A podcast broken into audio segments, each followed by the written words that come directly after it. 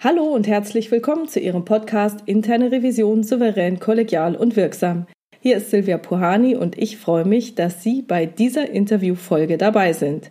Heute habe ich den forensischen Prüfer Herrn Dr. Alexander Schuchter zu Gast. Herzlich willkommen, Herr Dr. Schuchter. Vielen Dank. Zuerst möchte ich mich nochmal herzlich bedanken bei Ihnen für die Podcast-Gelegenheit, liebe Frau Puhani. Genau, mein Name ist Alexander Schuchter. Wie man vielleicht ein bisschen an meinem Dialekt hört, komme ich aus der Bodenseeregion und bin an der schweiz-österreichische Grenzen aufgewachsen. Habe ein bisschen an, noch zusätzlich noch einen schwäbischen Dialekteinschlag. Meine Großeltern kommen aus der Stuttgart-Region und die letzten Jahrzehnte bin ich auch etwas in der Welt rumgekommen und habe einige Jahre in verschiedenen Ländern gelebt, habe mich ähm, aber dann final doch in meiner Heimatregion niedergelassen und beruflich bin ich da zeitweise viel unterwegs, ganz wie man das auch aus der internen Revision kennt. Sowohl ich fortlaufend mit internen Revision zusammenarbeite, mache ich gegenwärtig keine internen Audits, dass ich das gleich vorab kommuniziere, sondern, wie Frau Buhani gesagt hat, forensische Audits und bin also in dem Sinn forensischer Prüfer. Dabei unterstütze ich bei der Vorbeugung, Früherkennung und Untersuchung von Fehlverhalten rund 75 Prozent meiner Kunden oder Mandanten, also der Großteil, wenn man so haben möchte, sind aktuell interne Revisorinnen und Revisoren. Neben den vertraulichen forensischen Untersuchungen, die ich für eine Reihe von größeren Konzernen, namhaften Unternehmen leite, werde ich auch fortlaufend für Schulungen und Inhouse-Weiterbildungen gebucht. Das ergänzt sich auch hervorragend, da viel aus den ähm, forensischen Untersuchungen wiederum in die Weiterbildungen fließen. Und umgekehrt profitieren auch meine forensischen Untersuchungen davon, da dadurch aktuelle und fundierte Erkenntnisse zum Beispiel aus Forschungsstudien einfließen können. Okay, Sie sind ja jetzt ein forensischer Prüfer oder als forensischer Prüfer unterwegs. Wann und wofür werden Sie dann engagiert? Einerseits werde ich also für Weiterbildungen engagiert und andererseits dann, wenn zum Beispiel die interne Revision einen Verdachtsfall hat und diesen genauer überprüfen möchte. So, das Leistungsspektrum reicht dabei von einer unabhängigen Leitung oder ähm, auch Begleitung, Koordination Umsetzung der gesamten forensischen Untersuchung bis hin zur Durchführung von vereinzelten Tätigkeiten, ähm, wie zum Beispiel die Sammlung, Analyse, Auswertung von Datenmaterial im Hinblick auf Auffälligkeiten oder auch Unterstützung der internen Revision beim Fraud Risk Assessment, sowie taktische Planung der äh, forensischen Interviews, Durchführung der Interviews. Oder auch habe ich jetzt vor kurzem mal gehabt, wie beispielsweise, dass ich die internen Revisorinnen und Revisoren beim abschließenden Untersuchungsbericht auch unterstütze oder einen eigenen erstelle, je nachdem, wie sie es wünschen. Das Resultat ist also auch wie bei der Durchführung der einzelnen Tätigkeiten ein unabhängiger Untersuchungsbericht. Ja, und so wie zum Beispiel nur forensische Interviews wäre eine Möglichkeit oder eben sind für den Mandanten die Gesprächsprotokolle interessant, dann gibt es natürlich keinen Untersuchungsbericht. Also da richten wir uns sehr stark nach Mandant. Wir haben sehr, sehr gute Erfahrungen gemacht mit der hybriden Form der Untersuchung. Also da sie dadurch bei den Mitarbeitenden des internen Audits, die eng in die Untersuchung einbunden sind, einen vorteilhaften Lerneffekt erzielen. Also diese Form der Untersuchung zeichnet sich dadurch aus, dass wir oder gemeinsam mit den einzelnen Mitarbeitenden des Mandanten eng zusammenarbeiten. Wir jedoch aber die Leitung haben, also was das forensische Vorgehen zumindest betrifft. Und mit dieser Person aus der internen Revision stimmen wir uns fortlaufend ab. Also die Person ist dann auch ständig auf dem aktuellsten Stand der Entwicklungen.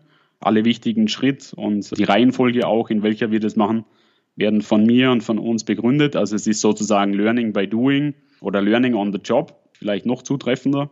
Also Schulung der Vorgehensmethoden bei forensischen Untersuchungen für unsere Kunden, wenn man es so haben möchte. Und wenn Sie so von uns sprechen, wer ist denn oder wie viele Leute ist denn neben Ihnen noch unterwegs? Genau, also bei sehr spezifischer Aufgabe, wie beispielsweise bei der gerichtsverwertbaren Big Data Analytics oder Mobile Device, Handydaten auswerten und so weiter, habe ich ein Netzwerk an spezialisierter Partner, auf was ich zurückgreifen kann. Selbstverständlich nur in voriger Abstimmung mit dem Mandanten und also ähm, mit Ihnen in dem Fall und nur sofern es überhaupt erforderlich ist. Okay, dann hätte ich jetzt noch eine Frage dazu, weil wenn so ein Verdachtsfall auftritt, dann muss ja immer alles ganz, ganz schnell gehen. Ist das jetzt nur so meine Meinung, dass man dann jetzt sehr, sehr schnell wissen will, was ist jetzt da, um eben weiteren Schaden zu verhindern? Oder wie zeitsensitiv ist denn die ganze Sache? Ja, also äh, manchmal muss es eben sehr, sehr schnell gehen. Das ist natürlich etwas, wo wir uns auch ein bisschen unterscheiden, vielleicht von anderen äh, forensischen Prüfern oder Big Four Gesellschaften, zumindest ein Punkt davon, äh, der direkte Draht zu mir.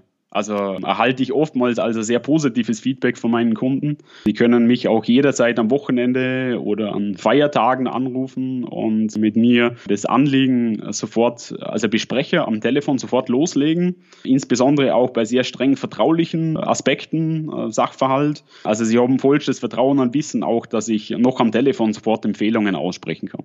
Okay, das heißt, Ihrer Meinung nach muss man relativ schnell agieren und sollte nicht sagen, oh ja, jetzt habe ich gerade einen anderen Auftrag, in drei Wochen bin ich für Sie da.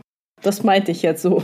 Genau, es hängt sehr stark vom Einzelfall ab. Es gibt einige Fälle, wo es jetzt keine großartige Rolle spielt, ob noch eine weitere Woche verstreicht oder nicht.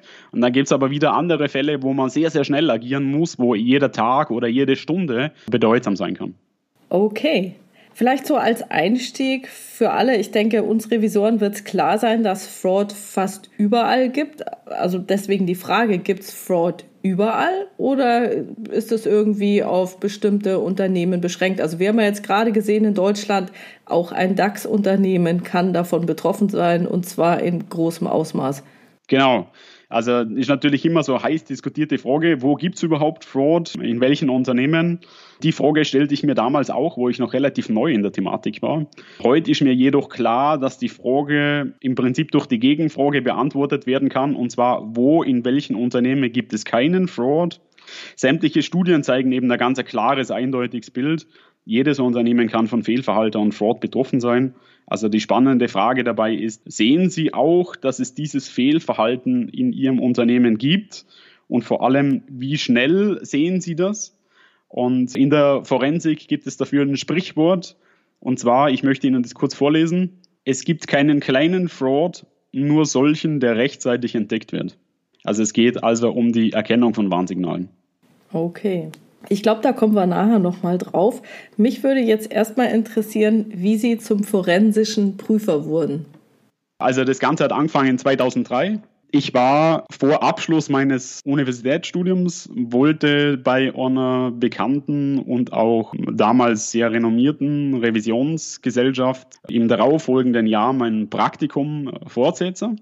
Und dann wurde mir relativ kurzfristig mitgeteilt, dass die Fortsetzung meines Praktikums leider nicht mehr erwünscht oder möglich ist. Und als Erklärung hielt ich dann keine weiteren Angaben. So, jetzt dachte ich mir damals, dass meine Leistung nicht passen würde oder habe den Grund für die Ablehnung irgendwie bei mir selbst gesucht, bis zu dem Zeitpunkt, als ich dann direkt nach meiner Ablehnung aus den Headlines sämtlicher Zeitungen erfuhr, dass die gesamte Führungsetage der Revisionsgesellschaft in Untersuchungshaft sitzt so, ich bin also, wie es so schön heißt, unfreiwillig mitten in einen Wirtschaftskrimi geraten. Das war dann für mich auch die Initialzündung, sich mit dem Thema auseinanderzusetzen. Für mich war das sozusagen auch eine Erweckung, wie das auch in den Zeitungen so beschrieben wurde. Nach dem BWL-Studium war die dunkle Seite des Wirtschaftens nie thematisiert worden. Also für mich war das wirklich ein ungeschriebenes Blatt. Und ab dem Zeitpunkt fand ich dann sozusagen meine Berufung als forensischer Prüfer. Und da sind Sie gleich sozusagen eingestiegen bei einem anderen Forensiker. Nein, also das hat dann noch ein bisschen Entwicklungsprozess gebraucht. Ich habe dann mehrere Zwischenstationen gehabt. Ähm, ich habe sozusagen als Controller gearbeitet, habe da dann teilweise auch Revisionstätigkeiten gemacht, da kann ich später nochmal drauf zu sprechen kommen. Und habe dann auch bei einer Big Four Gesellschaft gearbeitet, mehrere Jahre, da war ich tatsächlich auch forensischer Prüfer und habe dann äh, auch sozusagen mich nochmal vertieft und habe die Doktorarbeit dann auch auf diesen Bereich verfasst. Und ich bin dann relativ schnell, bin ich dann nach meiner Doktorarbeit immer mehr in die Forensik rein und sind dann immer mehr Aufträge gekommen. Ich habe gesehen, es ist ein reales Thema in der Praxis und es hat sich dann auch herauskristallisiert, dass das intern, also insbesondere für interne Revisoren, äh, Revisorinnen interessant ist. Dementsprechend bin ich jetzt auch sehr stark in dem Bereich tätig. Okay, das heißt, Sie waren bei den Big Four, haben da wahrscheinlich schon forensisch geprüft, würde ich jetzt so raushören, und haben sich dann entschieden, das kann ich auch alleine. Genau, also ich habe da sozusagen pro bono, wie es so schön heißt, zuerst angefangen und immer wieder sehr, sehr gern spannende Projekte abgearbeitet und bin dann sozusagen aus den Big Four raus und habe gesehen, es gibt auch bei den Big Four sozusagen Blind Spots, nicht? Dinge, die sie nicht können. Und habe dann auch gewusst, welche Dinge das sind und nutze natürlich jetzt diese Nische aus. Vielleicht kann ich noch kurz da was dazu sagen. Es geht um die Wirtschaftsstraftäter, um den Fokus auf Wirtschaftsstraftäter. Also ich führte über 100 Interviews mit den Straftätern auf einer unabhängigen und freiwilligen Basis. Und das verschafft mir natürlich äh, einen anderen Blickwinkel, wenn man so haben möchte, einen sehr tiefen Einblick in äh, Denk- und Vorgehensweisen der Delinquenter. So, das ist auch eines der wesentlichsten Unterschiede, was mich da von anderen forensischen Prüfern unterscheidet. Also ich saß mit den rechtskräftig verurteilten Tätern an einem Tisch und führte Face-to-Face-Interviews, wenn man so haben möchte. Also das waren sehr persönliche und sehr bewegende Gespräche. So, und als ich die erstmals traf, die Wirtschaftsstraftäter, hatte ich noch keine Ahnung, wem ich da begegne und wer das überhaupt ist. Ich war dann auch sehr überrascht von der offenen Haltung. Die Täter ermöglichten mir also da einen ganz ähm, anderen Blick auf die ganze Thematik. Und eine Untersuchung ist eben dann auch effizient, wenn verstanden wird, wie die Vorgehensweisen der Täter waren. Wenn das durchschaut wird, sozusagen, mein Verständnis eben von der Vorbeugung, aber auch von der Früherkennung, also bei der Erkennung von Unregelmäßigkeiten, Auffälligkeiten und auch vor allem bei der Aufdeckung selber hat sich durch diese Treffen eben und durch die vertraulichen Gespräche grundlegend verändert. Vielleicht noch ein Sprichwort aus der Forensik. Um Fische zu fangen, sollten Sie so viel wie möglich von der gesuchten Fischart verstehen. Je mehr Sie darüber wissen, desto größer sind Ihre Erfolgschancen. Okay, das heißt, geht es dann in Richtung Motive oder geht es mehr in Richtung Vorgehensweise? Beides. Also das hängt natürlich sehr miteinander zusammen. Vermutlich kennen Sie es Fraud Triangle. Ähm, da werden die Gelegenheiten sozusagen auch den Motiven äh, gegenübergestellt und auch die Rechtfertigung oder Rationalisierung spielt da natürlich eine Rolle. Also die Gründe, warum das jemand begeht, ist sozusagen auch sehr, sehr nah dran an den Vorgehens- und Denkweisen der Delinquente. Mhm. Okay. Welche Berührungspunkte hatten Sie denn jetzt in Ihrer Zusammenarbeit mit der internen Revision bisher? Genau. Also sobald die interne Revision einen Verdachtsmoment hat, wie zum Beispiel es kommt ein anonymes Schreiben rein über das Hinweisgebersystem oder im Rahmen der Revision selber, gewöhnliche Revisionstätigkeit, Unregelmäßigkeiten entdeckt, dann rufen die in der Regel bei mir an oder schreiben mir ein E-Mail, ob ich sie dabei unterstützen könnte, beziehungsweise was wir dann machen können. Und wir machen dann häufig, wenn sich der Verdacht weiter erhärtet, dann sozusagen diese, wie vorhin angesprochen, diese hybride Form der Untersuchung. Und für die internen Revisorinnen bedeutet dann meine unabhängige Untersuchung sozusagen auch eine gewisse Art von Absicherung oder Versicherung, wenn Sie so haben möchten. Also die Hauptverantwortung der Bekämpfung von Fraud liegt weiterhin natürlich beim Management oder beim Verwaltungsrat. Da hieß es bei uns in der Schweiz Aufsichtsrat, bei Ihnen in Deutschland. In der Schweiz gibt es zahlreiche, teilweise öffentlich gewordene Fälle, denen die interne Auditor mitverantwortlich gemacht wurde. Sogar noch bevor die Täter zur Rechenschaft gezogen wurden, erfolgte dann eine Stigmatisierung des internen Audits. Wenn es äh, nicht offiziell wird, dann liest man häufig einfach nur beispielsweise Abberufung mit sofortiger Wirkung. Manchmal wissen dann dennoch alle aus dem Fachbereich, was konkret passiert ist. Und die beruflichen Karrierechancen, kann man sich vorstellen, werden dadurch nicht unbedingt verbessern oh, oh, oh, da müssen wir jetzt gleich entgegenwirken. Deswegen ist jetzt für mich nochmal die Frage, welche Aufgaben und Pflichten hat denn dann eine interne Revision, wenn es so einen Verdachtsmoment gibt? Weil, also eine Sache, die mich halt auch immer noch bewegt, ist, ja, in der Zeitung steht oft, ja, wieso hat das keiner gemerkt? Wieso hat die interne Revision nichts gesagt?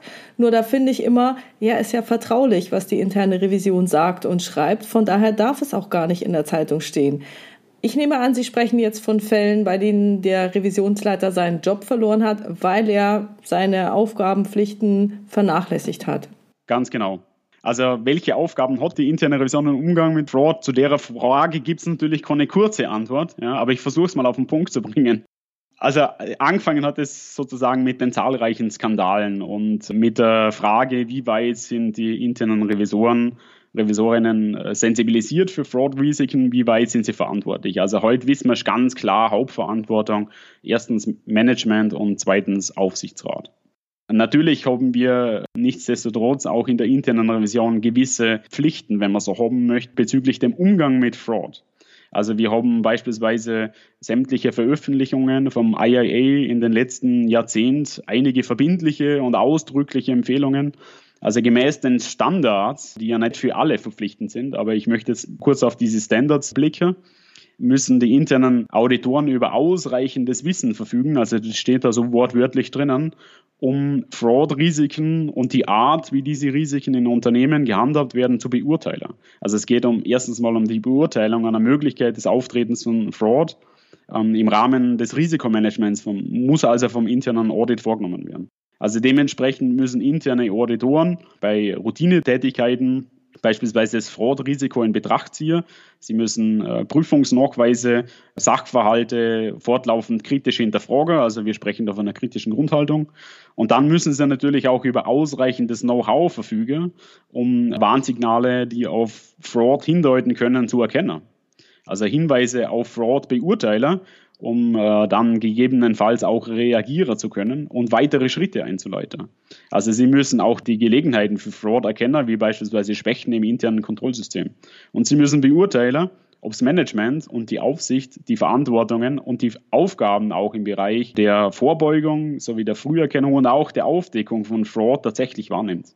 Also die Rolle der internen Revision beim Umgang mit Fraud ist final in der Audit Charter festgelegt und kann durchaus sehr, sehr unterschiedlich sein.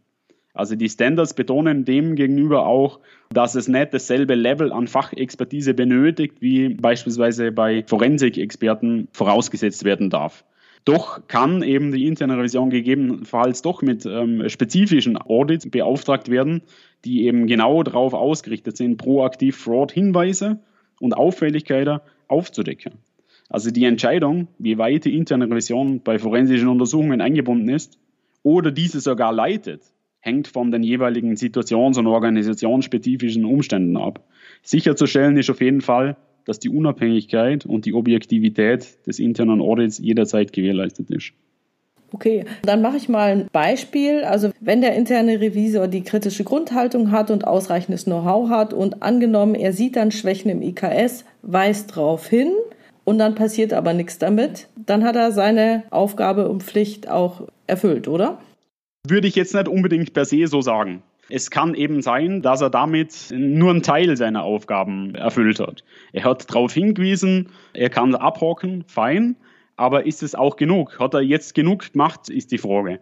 Und meines Erachtens ist es natürlich jetzt schwierig zu beurteilen, hängt sehr vom individuellen Sachverhalt ab. Also ich würde immer sehr, sehr stark empfehlen, dass Sie dokumentieren, dass Sie mehrfach darauf hinweisen, und dass sie auch das Ausmaß der möglichen Konsequenzen klar machen und dass sie auch ganz klare Empfehlungen niederschreiben und kommunizieren und das nicht nur einmal, sondern wenn es eben wesentliche Risiken sind, ja, da kommen wir vielleicht später nochmal drauf, dann auch wiederholt darauf hinweisen. Natürlich kann der interne Revisor lediglich Empfehlungen machen, und wenn die natürlich nicht angenommen werden, ist es natürlich frustrierend für den internen Revisor, aber im Endeffekt Risikoappetit. Also das Ausmaß des Appetits wird vom Management entschieden und final nicht von der internen Revision. Hätten Sie vielleicht noch ein paar Beispiele dazu, dass man sich das noch besser vorstellen kann? Also was sind denn die Dinge, auf die man so achten soll? Für die interne Revision, da gibt es natürlich ein paar so Grundvoraussetzungen, die Sie benötigen, um Auffälligkeit oder Warnsignal überhaupt identifizieren und beurteilen zu können. Also das ist ja das, was sozusagen im Verantwortungsbereich reinfällt, im Bereich der internen Revision. Und eine der überhaupt wohl bedeutsamsten Voraussetzungen ist der Faktor Zeit. Und wir wissen, in der Prüfungspraxis bestätigt sich eben leider, dass diese Ressource häufig Mangelware ist. Und der Zeitdruck dominiert häufig leider eben den Prüfungsalltag. So ist es einer der wesentlichsten Gründe dafür, dass Warnsignale entweder gar nicht oder vielleicht nur zufällig oder halt eben zu spät erkannt werden. Wenn die interne Revision bereits mit knappen zeitlichen oder eben auch personellen Ressourcen bemessen ist, dann ist es kaum mehr möglich, Warnsignale zu erkennen. Denn ungleich wie eben bei einem Fehler bemühen sich die täuschenden Personen mit einigem Aufwand, die Manipulationen verdeckt zu halten. Das muss man sich klar sein. Und die bewusste Täuschung und Verschleierung erschwert eben die Erkennung von Auffälligkeiten, Ungereimtheiten. Und um Gerüchte Vermutungen oder auffällige Anzeichen äh, genauer zu überprüfen, ist deshalb unbedingt ausreichend Zeit erforderlich. Und jetzt ist das natürlich ein Dilemma. Wie macht man das, wenn wir schon einen Zeitdruck haben? Also da gibt es jetzt keine pauschale Lösung. Vielleicht macht es Sinn, dass man eben einen gewissen Puffer, also je nach Risikobeurteilung, würde ich sagen, ist deshalb geeignete Einplanung des Unerwarteten, wenn man es so bezeichnen möchte, in Form von einem zeitlichen separaten Puffer im Prüfungsplan an der Stelle empfehlenswert. Also grundsätzlich wird das Potenzial auch von qualifizierten Experten unterschätzt. Also um Spuren identifizieren und beurteilen zu können, sind eben das Bauchgefühl oder eben logischer Verstand aufgrund von den durchdachten Vorgehensweisen zur Verschleierung trügerisch und führen eben zu falschen Schlüssen. Also die Forensik ist eine sehr komplexe Fachdisziplin. Sobald bereits ein Anfangsverdacht existiert, wird forensisches Know-how erforderlich, um beispielsweise bei einer genauen Überprüfung des Verdachts angemessen zu kommunizieren. Also Kommunikation, ganz wichtiger Punkt. Unzureichendes Know-how in dem Fall beeinträchtigt den weiteren Untersuchungsverlauf unvorteilhaft für alle involvierten Personen, fürs Umfeld sowie auch für betroffene Unternehmen. Im ungünstigsten Fall werden eben vorab relevante Rahmenbedingungen für forensische Untersuchung zerstört. Also sie zerstören damit eine Basis, wenn sie falsch vorgehen es ist dann sozusagen kaum mehr möglich, die forensische Untersuchung fortzuführen. Also darüber hinaus können es natürlich auch fürs interne Audit, sagen wir mal im Worst Case, also untersuchende Instanz, bei einem Strafverfahren schnell der Vorwurf einer Begünstigung oder womöglich sogar Behinderung der Justiz im Raum stehen. Beispielsweise bei unsachgemäßer Handhabung von Beweismitteln. Denn Ungewissheit schützt vor Strafe oder Unwissenheit, wie es so schön heißt, schützt vor Strafe nicht. Und die Prüfung der Verdachtsmomenten werden, so wie auch bei forensischen Untersuchungen, am besten von jenen durchgeführt, die auch das Know-how mit solchen Aufträgen mitbringen. Okay, jetzt hatten Sie ja schon einige Grundvoraussetzungen genannt, nämlich Zeit, forensisches Know-how wegen Vorgehensweisen und Umgang mit den Beweismitteln. Welche anderen Grundvoraussetzungen benötigt denn eine interne Revision sonst noch? Also wir kommen da auch zu einem ganz wichtigen Punkt vielleicht, und zwar Unabhängigkeit und Unvoreingenommenheit. Unabhängigkeit und Unvoreingenommenheit. Bei der Identifikation und Beurteilung von Hinweisen ist es absolut entscheidend. Also so kann es zum Beispiel sehr problematisch sein, wenn interne Revisoren ein Gespräch zur Abklärung von Ungereimtheiten durchführen, die zuvor eben beruflichen Kontakt mit den Befragten hatten. Es reicht schon aus. Es muss nicht einmal unbedingt ein persönlicher Kontakt sein, sondern im Rahmen von einer vergangenen Revision zum Beispiel. So, und äh, die Durchführung von den Prüfungsgesprächen mit sensibleren Themen und forensischen Interviews soll deshalb unbedingt von einer internen oder auch externen Person erfolgen, die bislang keinen Kontakt mit den Befragten hatten. Also erst dadurch kann tatsächlich gewährleistet werden, dass persönliche und auch berufliche Beziehungen keinen Einfluss nehmen. Also nachvollziehbar besteht bei den internen Revisoren, so höre ich das auch ständig aus meinen Gesprächen, die Angst, die Befragten dann mit einem falschen Verdacht zu verärgern. Also das Arbeitsklima zwischen den befragten Personen und dem internen Audit soll ja weiterhin sehr, sehr gut bleiben. Dementsprechend zurückhalten können Sie sich vorstellen, fallen die Gespräche aus. Ja, es ist immer eine Schwierigkeit. Ich denke, gerade bei kleineren Unternehmen gibt es dieses Problem noch häufiger. Also wenn man in einem riesen Konzern arbeitet, dann kann man bestimmt in der internen Revision jemanden finden, der wirklich noch keinen Kontakt mit dem anderen hatte. Es ist halt die Frage, ob der dann das forensische Know-how hat. Ja. Aber ich denke, gerade in kleineren Unternehmen, da ist es einfach so, dass man sich kennt und auch miteinander zu tun hatte. Und das muss wirklich nur der rein berufliche Kontext sein. Ja, genau, ganz genau. Ich habe Ihren Artikel Der Fährtenleser gelesen und da haben Sie ja auch betont, wie wichtig es ist, dass Revision, Compliance und Risikomanagement für wirtschaftskriminelle Taten sensibilisiert sein müssen. Und da nehme ich jetzt an, das geht jetzt nicht nur darum, ja, es gibt Wirtschaftskriminalität, sondern worum geht es Ihnen dabei genau? Vielen Dank für die Frage, liebe Frau Buhani. Sie sprechen damit ein Interview an, welches ich im äh, Ende Juli war das, äh, für die Handelszeitung gegeben habe. Mit der Aussage habe ich die Bedeutung regelmäßiger und qualitativ hochwertiger Weiterbildungen zu Warnsignalen und Täterprofilen der internen Revision angesprochen. Also im Idealfall machen Sie als interne Revision regelmäßig maßgeschneiderte Inhouse-Weiterbildungen für das gesamte Team der internen Revision. Also viele meiner Kunden beispielsweise, ich kann ein paar Beispiele nennen, äh, die vertrauen mir Fälle aus ihrer Revisionsvergangenheit an, also Fraudfälle, die mir sozusagen als Orientierung und Leitfaden für die Entwicklung einer individuellen Weiterbildungen im Sinne einer Lessons Learned für die interne Revision dienen. Also anhand dieser bereits passierten Fehlverhaltensfälle wird sozusagen ein Weiterbildungskonzept auf der jeweiligen Flughöhe erarbeitet. Also je nach Unternehmen oder Organisation werden die Fälle innerhalb der internen Revision entweder offen kommuniziert oder ich anonymisiere diese, ohne dass ich dabei relevante Inhalte oder Methoden zerstöre oder verzehre. Das ist eine sehr konstruktive Art zu lernen, was sich unter anderem mit den spannenden Diskussionen sowie auch mit den hervorragenden Fragen der Teilnehmenden zeigen lässt. Gemeinsam können so Best-Practice-Lösungsansätze erarbeitet werden, um in Zukunft für Auffälligkeiten, Verdachtsmomente und eben für einen Ernstfall auch gewappnet zu sein. Es gibt leider viel zu viele hartnäckig gehaltene Mythen in Bezug auf die Untersuchung von Verdachtsmomenten und äh, bezüglich der Wesensmerkmale des typischen Täters, sage ich mal. Also das Know-how ist so wichtig, da ich damit bei der Untersuchung von einem Verdachtsmoment sehr viel erreichen kann. Also aus Erfahrung mit der Arbeit und mit den internen Revisorinnen und Revisoren weiß ich auch, dass fehlendes Know-how und ein falsches Vorgehen hingegen ähm, die äh, gesamte Basis einer forensischen Untersuchung, wie ich vorher kurz erwähnt habe, zerstören kann. Also es ist viel noch Luft nach oben und auch ein ungesicherter freier Fall, wenn Sie so haben möchten, nach unten.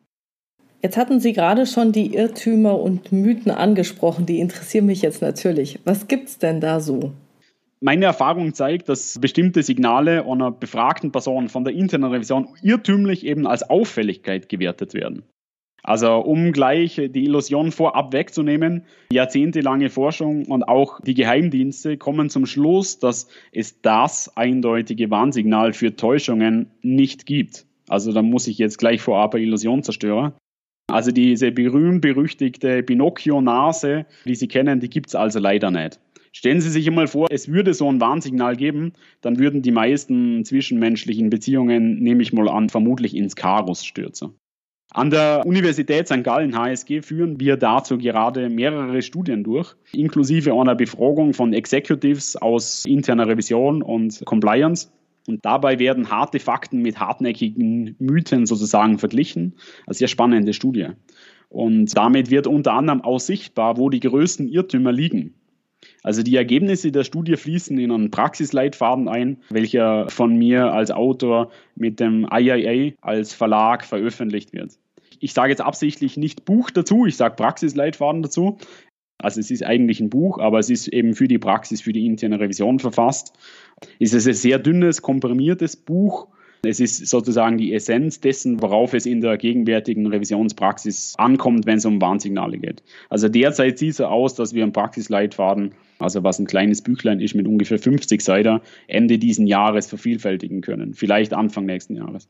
Also vorab kann ich Ihnen verraten, dass beispielsweise sichtbare Nervositätszeichen einer Person leider irrtümlich oftmals für verdächtig gehalten werden. Also dabei wird gerne mal übersehen, dass es sich bei Warnsignalen um einen vom Normalzustand abweichendes Verhalten handelt. Also wenn jemand kontinuierlich ein bestimmtes Verhalten zeigt, dann sprechen wir grundsätzlich nicht von einem Warnsignal oder von einer, wie Sie kennen, den Begriff Red Flag. Erst dann, wenn es von der sogenannten Baseline, also das ist sozusagen diese Normalverhaltenslinie, abweicht, wird relevant, um welche Verhaltensänderung es sich handelt. Doch auch dann gilt plötzlich Eintreten der Nervosität nicht als ausreichend, um per se als eindeutiges Warnsignal der Täuschung durchzugehen. Also Nervosität ist ein großer Irrtum. Also dasselbe gilt zum Beispiel auch für die Vermeidung des Blickkontakts. Also was ebenso als eine sehr gängige Fehlinterpretation darstellt. Ich muss ja zugeben, ich schaue gerade die Serie Lie to Me. Und da geht es ja sehr um diese Mikroausdrücke im Gesicht. Da würde mich jetzt mal Ihre Meinung dazu interessieren. Ja. Ist das ein Mythos? Ist das ein Irrtum? Ist da wirklich was dran? Bei dieser Serie, die mir bekannt ist, wurde von Paul Ekman Hilfe und wissenschaftlicher Rat gesucht und der hat die dann sozusagen gewissermaßen beraten. Es gibt einige Punkte, die tatsächlich stimmen. Allerdings ist der Großteil eben nicht ist sozusagen Fantasie und beruht auf keinen wissenschaftlichen Fakten, also mehr Science Fiction wie Science. Danke, dass Sie das nochmal für mich geklärt haben. Ich fand es trotzdem recht spannend. Okay, ja, also deswegen, wenn ich jetzt dann so eine Auffälligkeit habe, sagen wir mal, die liegt in den Daten, haben Sie vorhin gesagt, dann soll ich da nicht mit Bauchgefühl dran gehen. Wie soll ich das denn stattdessen machen? Genau, also stellen Sie sich mal vor, Manipulation hat bereits den Weg in Ihr Büro gefunden. So, wie gut sind wir aufgestellt, diese zu erkennen? Wie gut sind Sie aufgestellt, diese zu erkennen? Wie machen Sie das? Also Warnsignalen mit gesundem Menschenverstand, also wir sagen auch Hausverstand oder Sachverstand dazu, und mit Bauchgefühl zu begegnen, ist trügerisch und führt leider oft zu falschen Schlussfolgerungen. Warum ist das so? Also der Grund dafür ist der Täter und die Wirtschaftskriminalität. Der typische Wirtschaftsdelinquent weiß exakt, der weiß sehr, sehr genau, was sie hören und sehen möchten. Und er liefert ihnen ein rundes, plausibles Gesamtbild. Er kennt die gängigen Warnsignale besser als der Durchschnitt und weiß auch, dass er diese möglichst unterdrücken muss, um nicht aufzufallen. Also wenn die Warnsignale, das ist das Problem, wenn die Warnsignale nicht oder kaum bekannt sind, dann wird es eben auch schwierig, dass man die Täuschungen oder Manipulationen in der gewöhnlichen Prüfungspraxis wahrnimmt, äh, wird es schwierig, Empfehlungen zu geben, Prozesse vorbeugend, früh erkennend oder abschreckend zu gestalten. Und es wird auch fast unmöglich oder schwierig, frühzeitig sowie angemessen auf einen Fraudfall oder auf einen Verdacht zu reagieren. Also Fakt ist, dass sofern die Warnsignale auch unterdrückbar sind, sie kaum Auffälligkeiten wahrnehmen werden, es sei denn, sie haben einen Wissensvorsprung und kennen auch die sozusagen nicht unterdrückbaren und nicht bewusst steuerbaren Warnsignale. Also man spricht jetzt sozusagen von den autonomen Warnsignalen aus dem vegetativen Nervensystem des Gehirns, wie Sie beispielsweise auch im Datenmaterial oder auch bei Prüfungsgesprächen hervorragend erkennen können. Also sofern Sie dafür sensibilisiert sind und wissen, wie dieses Warnsignal aussieht. Also mit Warnsignal, Hinweis oder Auffälligkeit meine ich, es geht immer um einen Indikator, der auf höhere Wahrscheinlichkeit einer Täuschung oder Manipulation hindeutet oder hindeuten kann. Also Sie können bei der Erkennung zum Beispiel das jeweilige Prüfgebiet, also ein Scope, Fokussierer, Eingrenzer. Entscheidend ist sozusagen immer die Erlangung weiterer Hinweise, die ja tiefergehende Untersuchung oder Prüfung rechtfertigt. Und was sind denn jetzt solche autonomen Warnsignale, auf die wir achten sollten in der internen Revision? Ja, also da gibt es eine ganze Reihe davon. Die können auch sehr, sehr vielfältig sein. Also das ist sehr, sehr unterschiedlich. Es ist sozusagen zweckmäßig, diese zu untergliedern. Ich habe so eine Art Ordnungssystem entwickelt, welches Warnsignale in die jeweiligen Identifikations- oder Kommunikationskanäle untergliedert oder zuordnet, wenn Sie es haben möchten. Insgesamt erachte ich dabei folgende acht Kommunikationskanäle für die interne Revision als bedeutsam. Das erste ist Psychophysiologie. Also das sind sozusagen all die Sachen, die Sie kennen, wenn Sie an einen Lügendetektor denken. Also den haben Sie, denke ich mal, nicht dabei während Ihrer Prüfung. Aber das ist eben sozusagen auch teilweise sichtbar mit einem geschulten Auge, sage ich mal, wenn jemand rot oder weiß anläuft, wenn sozusagen jemand anfängt zu schlucken während des Gesprächs. Ja. Also das sind ganz klassische psychophysiologische Warnsignale. Das zweite ist die Körpersprache. Also mit Körpersprache ist beispielsweise Arme, Beine gemeint. Das dritte sind Mikroexpressionen. Also da gibt es einmal Mikroexpressionen im Gesicht, aber auch anhand des Körpers kann man die ablesen. Ähm, dann gibt es natürlich auch die Artikulation, also wie spricht jemand? Spricht jemand davon mal leiser oder spricht er davon mal lauter? Spricht er gleichmäßig oder spricht er ja sehr, sehr schnell? Und äh, das sind Artikulationssignale, die Sie herauslesen können. Dann auch der fünfte Punkt ist das Verhalten. Also das, was vermutlich jeder kennt, ähm, auch von den ACFE-Reports raus, Living Beyond Means, also über seine Verhältnisse leben, ist sozusagen der Klassiker, das Warnsignal Nummer eins im Bereich Verhalten. Dann gibt es natürlich auch situative Warnsignale für die interne Revision, wie beispielsweise jemand versucht, den Scope äh, zu beeinflussen oder zu steuern oder kommt ihnen gegenüber formell sehr, sehr aggressiv rüber, wenn sie in einen speziellen, sehr komplexen Bereich reinschauen. Also das können situative Warnsignale sein. Dann natürlich auch im Datenmaterial, also da können Sie sehr, sehr viele unterschiedliche Warnsignale rauslesen und auch in den Statements. Also das ist sozusagen noch ein sehr, sehr weit unterschätzter Bereich mit sehr viel Potenzial. Also bei Statement Analytics, da geht es um das geschriebene, aber auch gesprochene Wort. Und je weitläufiger die Warnsignale über mehrere Kommunikationskanäle wahrnehmbar sind, desto wahrscheinlicher ist es, dass irgendwas nicht stimmt. Also wenn diese Warnsignale kaum oder nicht bekannt sind, dann ist es ein Nährboden für Fraud.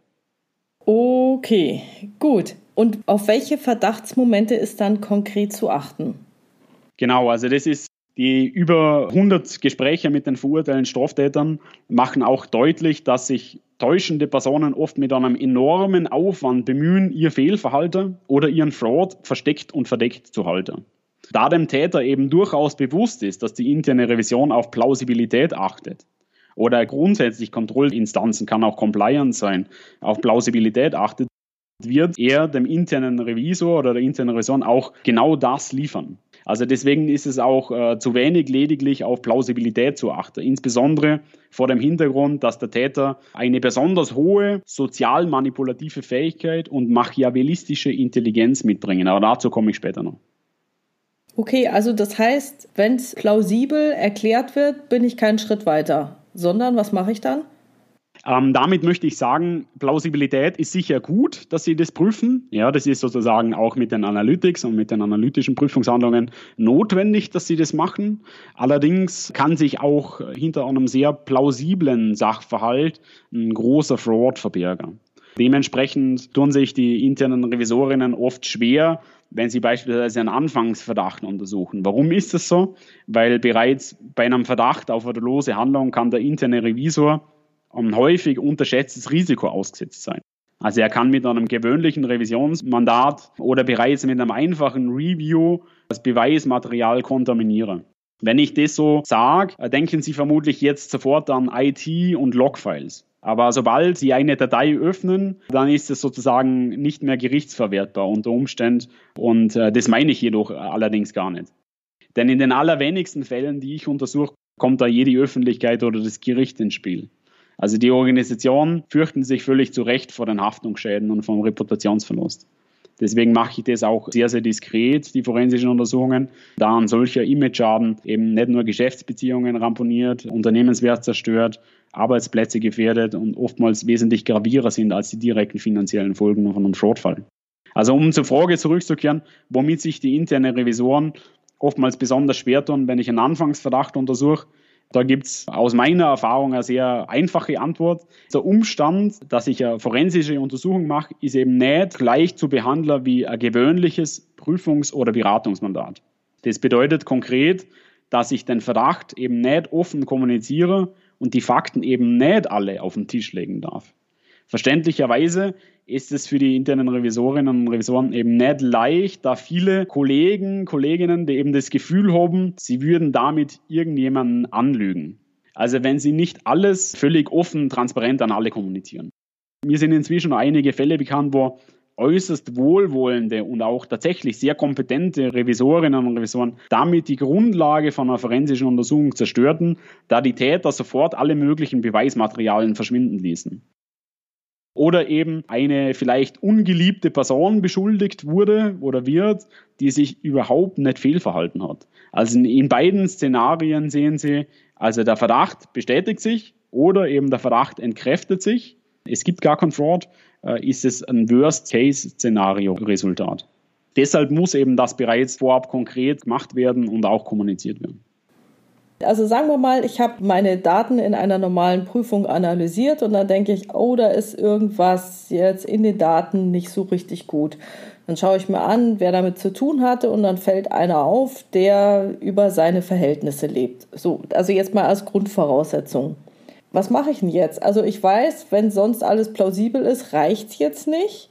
Natürlich sage ich ihm das jetzt nicht, dass ich da so angenommen, wir sagen dann, okay, da ist vielleicht wirklich was dran, wir machen eine extra Prüfung, wir haben auch extra Zeit. Und wir sagen dem jetzt auch nicht, dass wir weiterschauen. Was machen wir denn? Sollen wir dann einfach gucken, was hat er denn sonst noch so in der Bearbeitung oder um welche Themen kümmert er sich oder was soll ich denn jetzt tun? Ja, also. Also es ist ja für mich, wäre es jetzt, Entschuldigung, dass ich Sie unterbreche, aber für mich wäre es jetzt noch zu früh, dass ich zum Beispiel Sie einbeziehen würde, weil ich einfach sage, okay, ich habe hier was in den Daten. Naja, gut, vielleicht lebt er über seine Verhältnisse, aber ich weiß nicht, vielleicht hat er geerbt, vielleicht hat der Ehepartner mehr Geld, keine Ahnung. Also was tue ich denn jetzt in der Situation, ohne irgendwas zu zerstören? Ja, Also ein einzelnes Warnsignal ist natürlich noch nicht ausreichend, dass ich jetzt sofort mit der Maschinerie anfahre und umfassende forensische Untersuchungen durchführe. Wenn Sie jedoch wissen, es sind bestimmte Gelder verschwunden, Sie haben im Vorfeld schon einige Auffälligkeiten identifizieren können. Und das passt jetzt sozusagen in das Bild rein. Sie haben schon eine Reihe von Warnsignalen wahrnehmen können. Und Sie sehen diese Person, die über ihre eigenen Verhältnisse lebt kommt auch aus dem Kreis der Personen, die möglicherweise in diesen Fraud verwickelt sein könnten.